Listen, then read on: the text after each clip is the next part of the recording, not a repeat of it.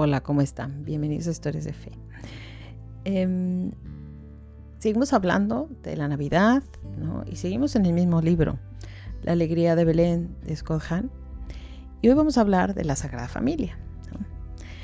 Bueno, empiezo. Dice, el relato de la Navidad es uno de los más populares de la historia.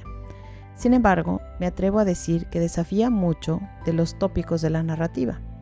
Los relatos más duraderos suelen tener por protagonistas a héroes indiscutibles y malvados terribles. No es que falten estos malvados en el relato de la Navidad.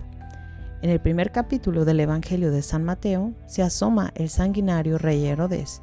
Cuando San Juan habla simbólicamente del nacimiento del Mesías en el capítulo 12 del Apocalipsis, identifica al malvado con el mismo Satanás, representando bajo la figura de un dragón asesino. En cambio, ¿quién es el héroe en la historia de la Navidad? responderemos sin dudar, Jesús. Jesús es el centro del relato, en efecto, pero no sigue el comportamiento típico de un héroe. Al menos, no responde al modelo más clásico. No actúa por su cuenta, no irrumpe repentinamente en escena para cambiar el curso de los acontecimientos. Realmente apenas actúa. Permanece pasivo, recibe el alimento y se le reclina para que duerma en un pesebre. Los magos le encuentran en brazos de su madre. Necesita que le lleven a toda prisa a Egipto. Como cualquier bebé, llama mucho la atención de los demás que se le acercan con todo el afecto. Pero solo se le puede ver cuando le sostienen los brazos de otra persona. El héroe de la Navidad no es convencional, porque no es un guerrero, ni un conquistador del mundo ni siquiera se trata de un individuo, porque es una familia. Cada elemento singular de la historia remite a esa realidad. Se nos habla de pañales que le envuelven y sabemos que es un bebé, pero eso presupone que alguien ha tenido que envolverlo, lo cual nos conduce necesariamente a una relación madre-hijo. También encontramos un padre y un hogar. De forma similar, nos enteramos de que el niño tiene un pesebre por cuna, pero alguien debe haberle colocado allí. tenemos noticia de que el niño se exilia en Egipto, pero allí tiene que haberle llevado a alguien para protegerle de los bandidos que acechaban los caminos del desierto. Por último, tuvo que haber alguien que se hiciera cargo del sustento de la madre y del hijo en esa tierra extranjera. El dramatismo que se encierra en las escenas de la infancia de Jesús responde precisamente a que se ponen en juego varias vidas humanas. El difícil desenlace del embarazo de María, las decisiones providenciales de José, la persecución de Herodes. De hecho, el valor de los demás detalles de la historia depende del núcleo central del relato, que es la Sagrada Familia. Tanto el dragón del Apocalipsis como Herodes coinciden en ser figuras opuestas a la familia y al niño. Asesinan a los no nacidos en Belén, perdón, a los nacidos en Belén, los devoran. La historia nos informa de que Herodes masacró a sus propios hijos. Por otra parte, el Evangelio nos dice que ordenó a sus soldados que pasasen por la espada a los niños de Belén. La familia es la clave de la lectura de la Navidad y también del cristianismo. El santo Papa Juan Pablo II observó en repentidas ocasiones que todos los bienes en la historia, en la humanidad, en la salvación, pasan a través de la familia. Dios quiso vincular inseparablemente la forma de llevar a cabo la salvación a la familia, porque se manifestó como vida familiar.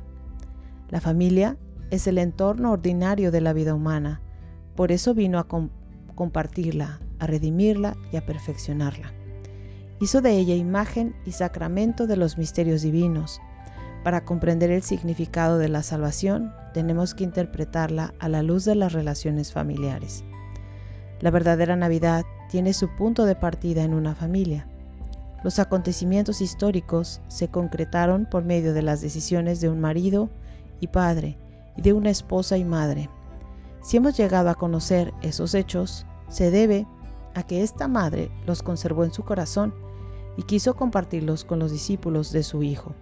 Lucas 2, 19 y 51. El mensaje de la Navidad se ha transmitido a través de las familias. Los peregrinos de la antigüedad trazaron numerosas rutas hasta la cueva de la Natividad. Si se empeñaron en hacerlo, a pesar del esfuerzo que suponía, no fue porque encontraran en los caminos de Belén lugares destacados de la historia, ni porque sirvieran de enlace o punto de orientación. La razón de su empeño era que los primeros cristianos, quizá muchos de ellos fueran testigos directos o hijos de los testigos, habían considerado los hechos locales de la ciudad y los habían narrado con todo cuidado a las generaciones sucesivas. Durante varios siglos su fe estuvo declarada como ilegal. Tanto en Belén como en el resto del mundo conocido era imposible que se reunieran en grandes iglesias. Por eso celebraban el culto en hogares de familia y creían verdaderamente que las personas que se reunían en ellas pertenecían a la misma familia. En realidad, esta es una de las implicaciones más profundas de la historia de la Navidad, que Dios ha establecido su morada entre hombres, mujeres y niños, y que les ha llamado, nos ha llamado a convertirnos en parte de su familia, a pertenecer, a pertenecer a su santo hogar. Somos parte de su familia y por eso la alegría de la Navidad nos pertenece. Podemos gozar de ella en cualquier sitio, no solo en Tierra Santa, y en cualquier momento del año, todos los días. El mundo sin Cristo sería un lugar triste, y allí donde no se le conoce, todo es aún gris. A partir del nacimiento de Cristo todo ha cambiado, y a la vez todo está por cambiar. Ya es necesario que todos, cada uno, acojamos a ese niño por la fe. Y vean qué tan importante es la familia, tan tan importante, porque ese niño jamás hubiera sobrevivido solo. Quizá, o quizá sí, ¿no? Digo, porque Dios lo puede todo, ¿no? Em, pero quiso que su hijo viviera una experiencia en familia, ¿no? Que tuviera una mamá, que tuviera un papá. Y que la salvación nos llegara a todos nosotros a través de una familia, como le dice aquí Scott. Y ahí está, esta es la razón por la que la familia tiene ahora tanto ataque. Porque en la familia se gesta la fe. Y hay tantas vocaciones, ¿sí? tantas vocaciones al sacerdocio, a la vida religiosa, em, a, ser también un padre de familia, una madre de familia, que se gestan en una familia que tiene fe, en una familia que vive eh, coherentemente, ¿no? que vive, que le, que le pasa la fe a sus hijos. Entonces, bueno, ¿de qué se trata? Pues de saber, que agradecer, que gracias a esta Sagrada Familia tenemos al Salvador y podemos adorarlo en, la Eucaristía, ¿no? Podemos hacer adoración eucarística, podemos ir a visitarlo al templo, gracias a que María y José lo cuidaron por nosotros. Ahora es tiempo de que nosotros devolvamos al favor y lo cuidemos por ellos. Ahora que viene Navidad, vayamos a adorarlo, vayamos a contemplarlo, vayamos a estar con Él en todos los nacimientos que hay en las iglesias. Acompañémoslo en el sagrario, acompañémoslo en adoración. Bueno, es todo. Nos vemos la próxima semana con más de Historia de Fe.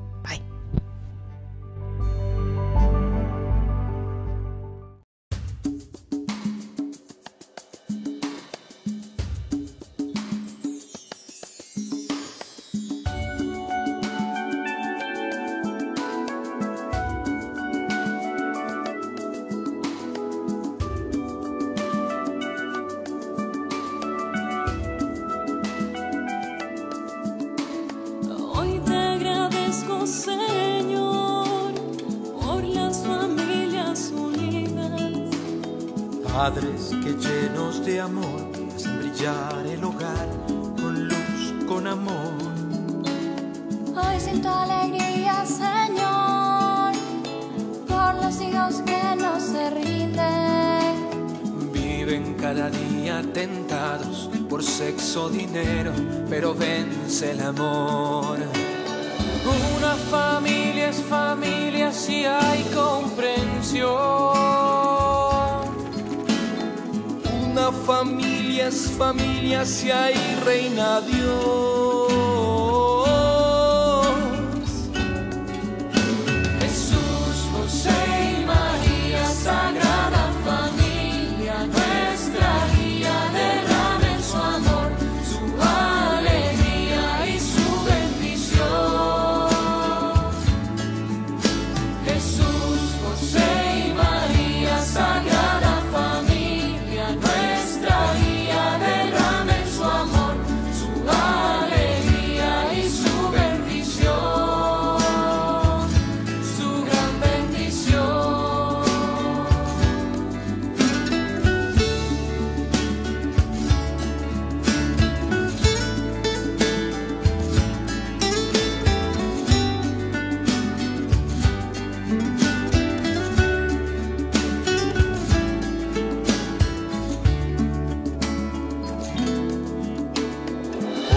Agradezco, Señor, por las familias que luchan. Viven injusticia y pobreza, pero nunca en su mesa les falta el amor. Una familia es familia si hay comprensión. Una familia es familia si hay reina Dios.